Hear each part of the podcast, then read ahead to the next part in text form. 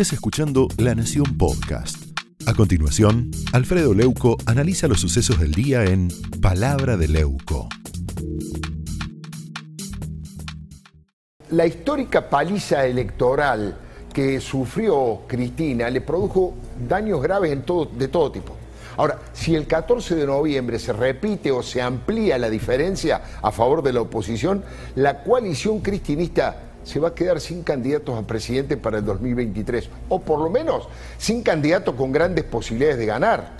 Eso es lo que pasó en lo político. Por ahora Alberto no puede ni pensar en la reelección, se tiene que conformar, como él mismo dijo, con terminar el mandato. Cristina tiene todavía más rechazo que el que tenía antes, cuando no tuvo más remedio que poner a Alberto al tope de la fórmula como su testaferro político que fingió ser moderado. Bueno, Massa perdió hasta en Tigre y al parecer después de su panquequeada también perdió la vergüenza. Axel se quedó mudo después de haber perdido cerca de 1.700.000 votos, sobre todo entre los más pobres, como decía Totti. Cristina le intervino el gabinete para expulsar a un par de progres inútiles y reemplazarlo por los varones del conurbano. El de Máximo, bueno, otro de los responsables, yo le decía recién al Toti Flores, sojugó al distrito, presionó para poner candidatos camporistas que nadie conocía, que le hicieron bajar los brazos a los intendentes. Eso es lo político. En lo administrativo, el gobierno atravesó su peor crisis, sufrió una fractura expuesta y quedó en manos del viejo pejotismo conservador, derechoso y clientelista al que Cristina siempre despreció, como el caso de Juan Mansur. Ahora, en lo legislativo se abrió un abismo y es posible por eso que Cristina pierda el quórum propio en el Senado, también que pierdan diputados en su bloque y como si esto fuera poco, eso puede implicar que deba resignar un lugar en el estratégico Consejo de la Magistratura. Por lo tanto, el futuro es tormentoso. Ahora, la peor derrota que sufrió Cristina no ha sido esta, ha sido en el plano de la justicia. Está naufragando su proyecto de impunidad, el proyecto de limpiar el prontuario para quedar como una reina honesta. Hay varios datos que lo confirman, ¿eh? Lo hablábamos con Débora el otro día. El más importante es la designación de Horacio Rosati y de Carlos Rosenkrantz como presidente y vice de la Corte Suprema de Justicia. Ninguno tiene una mancha respecto de su transparencia y honradez. Todo lo contrario. Rosati se fue del gobierno de Néstor Kirchner cuando vio el manejo delictivo y corrupto que se hacía en una licitación para la construcción de cárceles.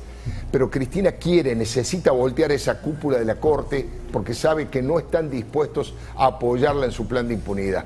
Por eso ordenó a todos sus talibanes que salieran a castigar a los miembros del máximo tribunal.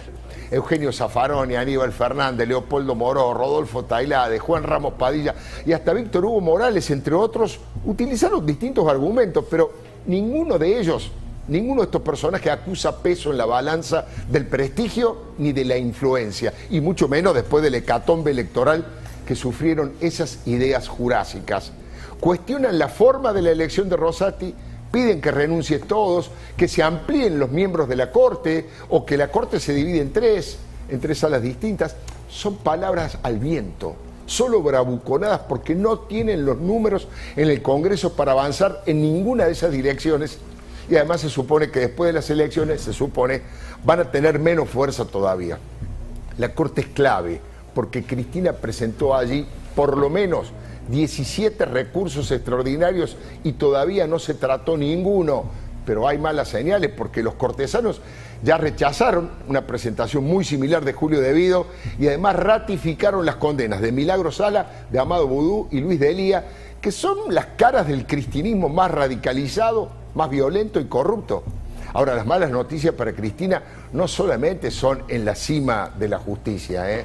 como bien contó Joaquín Morales Solá ayer en La Nación ya pasaron 22 meses y no se cerró ninguna causa contra la jefa del jefe del Estado. Y era lo único que quería Cristina, que sus causas se fueran cayendo, que los expedientes se fueran enterrando y que aflorara su prontuario limpio, como si ella no hubiera sido la jefa de la corrupción que realmente fue. Pero eso no está ocurriendo, eso no está ocurriendo. Todo indica que la historia, al revés de lo que ella piensa, no la absolvió. Que ella va a tener que recorrer los tribunales y explicar lo inexplicable, sentada en el banquillo de los acusados. Los votos pueden mover montañas y cambiar escenarios, el operativo impunidad y venganza está agonizando y Cristina lo sabe. Siente que la justicia ya la está acorralando. Esto fue Palabra de Leuco, un podcast exclusivo de La Nación. Escucha todos los programas de La Nación Podcast en www.lanacion.com.ar. Suscríbete para no perderte ningún episodio. Estamos en Spotify, Apple Podcast, Google Podcast y en tu reproductor de podcast favorito. Seguí escuchando La Nación Podcast.